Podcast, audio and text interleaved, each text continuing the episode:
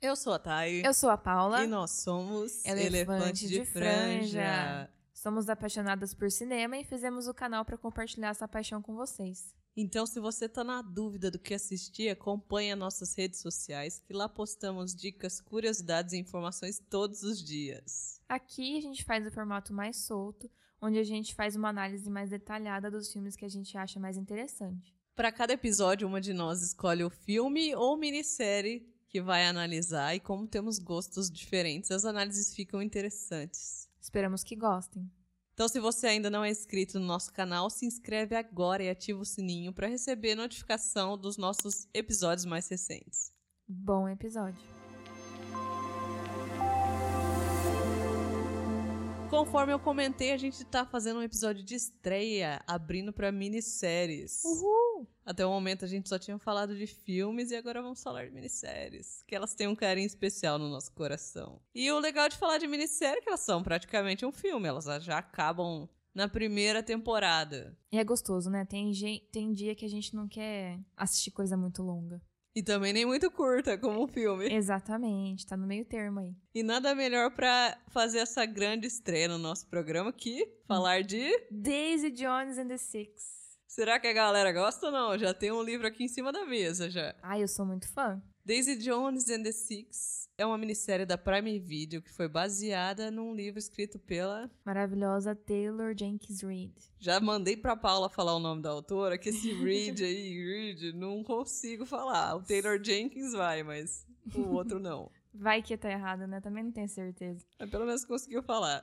É uma minissérie de 10 episódios que tem como uma das produtoras executivas a atriz Reese Witherspoon. Witherspoon. Essa eu sei falar. É, essa aí. A nossa eterna legalmente, legalmente loira. loira. A, a Reese Witherspoon, o legal é que ela criou uma empresa gigantesca de criação de conteúdo. Do Hello Sunshine. É, porque ela tem também um grupo de leitura de livros e lá ela mesma seleciona alguns livros e os livros que bombam, ela seleciona e consegue vender para streamings, fazer série, filme, enfim. E... E ela é esperta, porque para ter os escritores ter o acesso a mandar o livro para esse grupo dela, ela sempre tem uma fatia ali na, na distribuição do que vai virar o conteúdo, se o livro for virar um filme ou uma série. Ela é muito esperta, né? Mas junto com isso, ela consegue dar espaço para autoras mulheres, para atrizes, para fazer papéis mais fortes. Essa que é a, a propaganda do, da empresa dela, né? Onde ela fortalece a figura feminina. Gente, a Taylor Jenkins, ela tem 39 anos, ela já tem, sei lá, mais de oito livros escritos e todos têm uma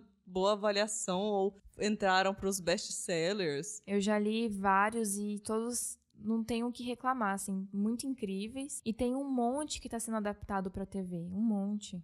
É absurdo. Teve um filme que a gente comentou no, no, nos nossos rios. Que, que é o é... Amores Verdadeiros, né? Sim. Que a adaptação eu não fui muito a favor, mas assim, o livro particularmente é maravilhoso, assim, muito bom. É, tem aquela famosa discussão de quando um livro vai virar filme, o que é esperado dos fãs do livro e o que vira quando eles vão assistir ao filme, né? Inclusive, acontece muita decepção porque um livro tem em torno de 300 páginas, então você não vai ler ele em duas horas, você vai ler em três meses, às vezes até um pouco menos, um pouco mais. Mas você não vai ler num tempo que é a duração de um filme, normalmente, que é duas horas. Então, como que você vai trazer toda a profundidade de um livro em um filme de duas horas? E esse é um dos fatores que eu acredito que Daisy Jones ficou bom e fez grande sucesso, porque transformaram o livro numa minissérie. Eu acredito que se tivessem transformado num filme padrão ali de duas horas, não teria agradado o tanto de gente que agradou, sabe?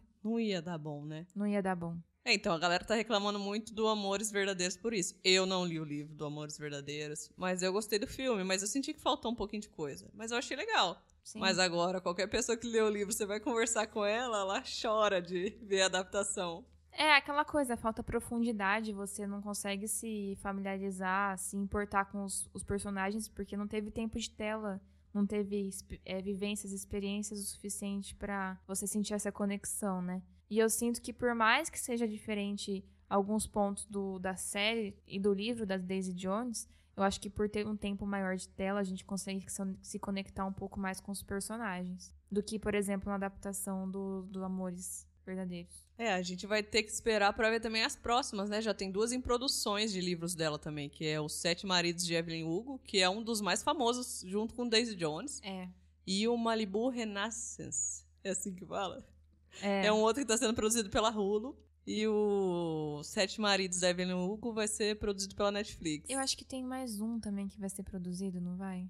De uma, uma corredora. Esse aí eu já não sei. É, Esses dois eu sei que tá em certeza. produção. Os Sete Maridos pela Netflix. Uhum. Olha a bomba. Nossa, pior que Netflix não sabe adaptar, gente. Fica crítica aqui. Não eu tô sabe com um adaptar pouco de muito. medo também. É, nossa, Então. complicado. Mas da Hulu já tem um pouco mais de. Porque a Hulu que, que criou o Hands, Handmaid's Tale lá, o Conto É, verdade. já foi, bem, feito, adaptado. né? É, foi bem adaptado. Era de livro também. Então fica a minha esperança aí desse daí. É, mas os dois vão ser filme, né?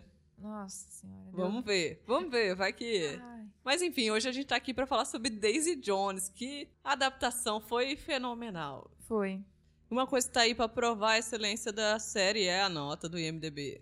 Que é. Rufem os tambores. Tran, Trrr. 8.1. Notão. Notão. Notão. Eu acho que podia ser até um pouquinho mais alto. Podia. Podia, mas tá, tá bom. Tá A sólido. gente pode falar, ó, nós duas lemos o livro, a Paula leu o livro físico, eu escutei o audiolivro, mas eu acho que tá valendo, Tá né? valendo, tudo vale. E nós duas assistimos a série. Então, Uhum. Como críticas que já viram o conteúdo original a ser adaptado, eu acho que uns 8.6 merecia. Merecia. Mas 8.1 tá bom. Tá bom, mas realmente, um 8.6 eu acho que ia ser mais, mais justo. E vamos para a sinopse. Afinal, o que fala esse Daisy Jones, não é mesmo? A Daisy Jones conta a história da maior banda de todos os tempos, dos anos 70, que era Daisy Jones and the Six. Daí o que acontece? Em 79, no último show da turnê do álbum Aurora, a banda se desfaz. E ninguém sabe o porquê. Simplesmente se desfaz. Aí a gente vê que começa a ser feito, um- na atualidade, um documentário a respeito da banda onde todos os membros são entrevistados e dão o seu depoimento do que aconteceu na época. E aí, na série, a gente vê a história da Daisy, que é uma garota muito sonhadora, e da banda The Six, que é uma banda muito focada em chegar em algum lugar, em conquistar um objetivo. E tudo que tá no meio, desse início até o término, que daí é sexo, drogas, é drama, confusões. A gente vê de tudo um pouco. O interessante do livro é que ele é escrito como um documentário. Só que ele é uma história fictícia. Então, se você parar pra pensar, ah, é uma história meio de romance, de música, num livro escrito como documentário. A, a fórmula não era a fórmula do sucesso, e foi, né? E foi. Muita gente não gosta do livro pelo formato documentário, porque esse formato, ele não é escrito corrido como romance. Ele é a pessoa dando o depoimento tal, e daí os depoimentos vão formando a história. Muitos leitores não, não se adaptaram assim a esse formato. Mas mesmo tendo gente que não se adaptou, é um dos mais famosos da, da Taylor. E a atriz que interpreta Daisy Jones é a. Riley Q. Vocês estão vendo que eu tô passando os nomes difíceis tudo pra Paula falar, né? Ó, gente, posso estar falando muito errado aqui, mas fica a tentativa. E a Riley Q. Ela é neta do Elvis. Que loucura, né? Então, e canta, né? Também. Canta. E é interessante porque ela é neta do Elvis, ela é filha de um cantor também aí, um cara de uma banda, que eu não me aprofundei muito, mas é um cara de uma banda. E diz que ela foi a- uma, uma das que menos tinha talento musical no bootcamp pro, pra preparação pro, pra série. Você acredita? Eu, eu imagino. E sabe o que é o pior? Se você parar pra pensar, a Daisy, ela canta, mas ela no, no, no livro ela não tem a estrutura tão musical quanto os outros personagens também, né? Ela tem o talento é, cru. Ela não tem técnica. Isso, justamente. Ela tem a emoção e a, o talento, mas a É. questão musical ela vai desenvolvendo também. Então, Sim, tá, tá de acordo ali, se for ver um pouco, né? E mais um que diz que teve dificuldades também para com essa parte musical foi o Sam Clifford, que é o ator que faz o Billy. E a gente já vê ele de outros carnavais, não é mesmo? Jogos Vorazes. Jogos Vorazes, Como eu era antes de você. Com Amor. Aquele, Rose. É, mas em, em português é Simplesmente outro. Amor. Isso. É, tem que ter amor no Ou é meio. simplesmente acontece? Eu acho que é simplesmente. Simplesmente acontece. Alguma coisa assim. Perdão pro pessoal que é fã, mas é, Ele Love, é das Love comédias Rosie. românticas. É das comédias românticas. E é interessante que ele não gosta muito de ler, muito de ler livros, e essa é a quinta adaptação de livro que ele faz parte. É o destino jogando na tua cara que você tem que ler. É, porque daí ele acaba lendo, né, Pra fazer o papel. Mas é isso, os dois tiveram muita dificuldade, é, tanto a Riley quanto o Sam. Aí os outros, o resto do pessoal da banda, eles foram. aprenderam rápido de esqui, sabe? E é muito interessante que todo mundo teve que aprender a tocar os instrumentos.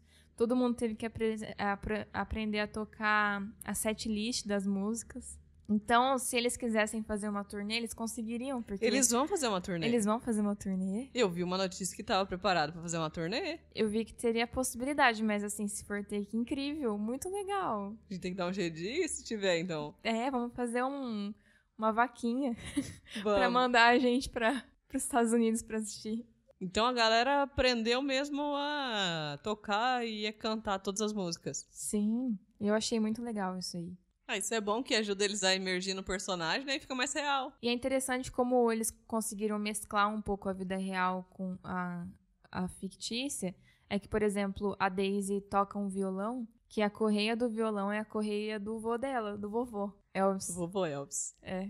Legal, né? Quando mistura assim um pouco. Teve um ponto que eu achei interessante, que é curiosidade, que eles trocaram o sobrenome do Warren, que é o baterista. Antes era um sobrenome mais americanizado e passou a ser latino o sobrenome dele. Achei bem legal essa representatividade, assim. Porque diz que no livro já era pra ser um, um músico latino, que não era muito comum ali nos anos 70, sabe? Uma curiosidade é que a autora Taylor teve a inspiração desse livro assistindo um show do Flatwood Mac, que é uma banda ali 70, 80, é, na apresentação deles de 93, se eu não me engano, em que teve muitos olhares, teve um climão, assim, sabe? Uns olhares românticos de dois integrantes da banda na época. E eu acho que ela foi criando as ideias na cabeça dela do que poderia estar acontecendo na banda no momento. E aí surgiu Daisy Jones and the Six. Que loucura, né? E teve um momento no final do, do bootcamp que a banda se apresentou em um evento pro pessoal ali do, do- da produção do filme, em que a autora estava presente. Aí ela disse numa entrevista que ela ficou tão empolgada com a banda que ela pensou: nossa, eu acho que eu posso escrever um livro a respeito dessa banda. E depois ela achou engraçado, porque ela já tinha escrito. Viajando na maionese. Vai- já, já. viajou, viajou. Agora ela vai escrever um livro sobre uma banda que se formou falsa gravando um seriado que era baseado em um livro. E vai vender um monte e vai fazer uma série a respeito disso. E né? nós vai estar lendo e assistindo. Vai, a gente vai estar dando dinheiro pra ela, assim, jogando na cara. e pra quem assistiu a série e gostou das músicas, todas as músicas foram criadas pra essa minissérie. Isso eu achei muito legal. Porque são músicas boas, parece que foram é, gravadas, editadas assim com muito carinho. E se você tiver curiosidade, você pode ouvir no Spotify, tá tudo disponível lá. Como Daisy Jones and the Six no álbum Aurora. E é muito legal, porque tem exatamente isso no livro e no na minissérie, né? E depois, daí a gente abre o Spotify e tá lá.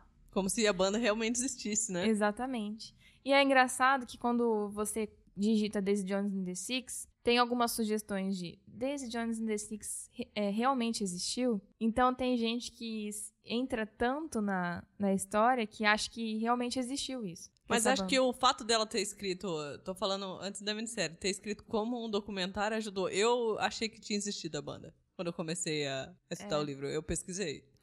achei que existia. Mas é porque ela escreve muito bem, de um jeito que você fala, ah, não, é real. Isso aí ela baseou em alguma coisa e colocou um romance no meio. Ou pra você ver como é mágico a questão da, da escrita, né? Ela criou todo um universo fantasioso que fez várias pessoas acreditarem que era real. Uhum. E virando série, virou real, porque se digita no Spotify, existe a banda. Sim. E se for fazer turnê ainda, vai ficar mais real ainda. E eu achei engraçado, eu não sei se foi de propósito, não sei. Mas saiu uma nota falando que o personagem do, do, do Billy foi é, inspirado a questão de é, atitude, movimentação, estilo é, no Jim Morrison do The Doors, que é uma banda também bem famosa.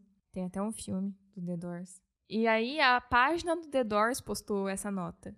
Então tá todo mundo tirando Então, um pedacinho de É, e aí a 1925. gente. Daí o que eu vi? Eu vi umas, umas amigas minhas que são fora um pouco desse desse meio do, da minissérie de romancezinho musical, essas coisas, me perguntando: Ah, você assistiu essa minissérie? Porque o ator X se inspirou no, no estilo do Jim Morrison.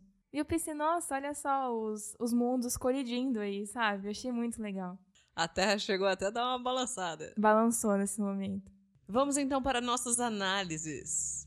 Então, como muito fã do livro, eu me senti incomodada com algumas coisas enquanto elas estavam acontecendo. Por exemplo, é, a traição do Billy com a Daisy, que rolou um beijo no- na minissérie. No, no livro não tem isso. Teve a traição da esposa do Billy com o baixista da banda. Também não teve no livro. Então, no momento em que aconteceu, na minissérie, eu me senti um pouco, um pouco incomodada. Mas depois que eu fui assistindo o resto, eu acho que fez mais sentido para uma adaptação de minissérie acontecer isso. Porque eu acho que assistindo, a gente ia interpretar muito como a esposa do Billy muito passiva, é, muito coitada, ou muito absurdo rolar esse clima todo, essa tensão toda entre o Billy e a Daisy e não ter rolado nenhum beijo, sabe? Eu acho que ia ter ficado meio. Acho, acho que o público que assiste minisséries não ia ter engolido, sabe? É, o que talvez fizeram isso pra comprar mais ideia é que o livro, ele é basicamente as pessoas contando. Então, às vezes era coisa que eles não queriam contar, mas pra autora tava meio explícito. Então, Sim. na série, como você tá mostrando, eles mostraram. É, porque é como se fossem lembranças ali no meio das, das Interce- entrevistas. tipo, e, e um- uma pessoa vendo de fora, então ela tá vendo tudo. É uma coisa que chama muita atenção, que te faz querer saber ou se mergulhar nesse universo, é justamente a ambientação, que é Nos anos 70. Os anos 70 é a ascensão da música e do rock, dos festivais, então isso é bem legal. E a série conseguiu trazer isso através dos figurinos, dos ambientes. Então deu mais magia ainda pro que tava só na imaginação. É, entrou naquela categoria que se você gosta de moda, se você gosta de música, se você gosta de romance, você vai adorar esse filme. Esse filme não, olha só. Olha lá. Tô presa nisso, nessa minissérie. É que é o primeiro programa sobre minissérie, então tá tudo meio confuso. É, a ainda. gente não tá acostumada. É muito conteúdo pra, pro mesmo tempo de um filme que é menor. O próprio livro se descreve como uma história de amor e música. Então, vai falar muito sobre música e sobre amor. Mas o que eu acho que eu achei interessante na história, que ele não é um romance tão comum, ele é um romance mais quase parece real, porque ele tem essa questão do amor ser uma coisa que faz você querer ser uma pessoa melhor. Assim como o Billy começa a ter essa esse compromisso de ser uma pessoa melhor até quando a filha dele nasce, né? Porque antes ele chegou a trair a Camila, como muito doidão, usou droga, mas quando a filha dele nasce, ele decide mudar. Então ele pega o amor que ele já tinha pela Camila, só que faltava um vínculo, e daí ele pega o amor da filha dele e faz com que isso transforme ele numa pessoa melhor. Que é quando ele fica sóbrio, ele foca na banda só. Então isso aí é legal de ver, porque o amor da família tentando fazer ele ser uma pessoa melhor. Só que daí quando chega a Daisy, a Daisy, ela é uma pessoa totalmente é um personagem totalmente complexo, confuso, fudido mentalmente. Ela é desestruturada na família, ninguém liga pra ela, então ela já tá ali no meio do- das drogas, da música. Só que da música que eu digo até de escutar, quando ela descobre, quando descobrem o talento dela, e daí parece que ela começa a criar um sentido maior pra vida dela. Aí quando ela conhece o Billy, o que ela começa a sentir por ele, que ao mesmo tempo os dois têm uma coisa em comum que é a música, faz com que ela queira ser uma pessoa melhor também. Por ele. Por ele.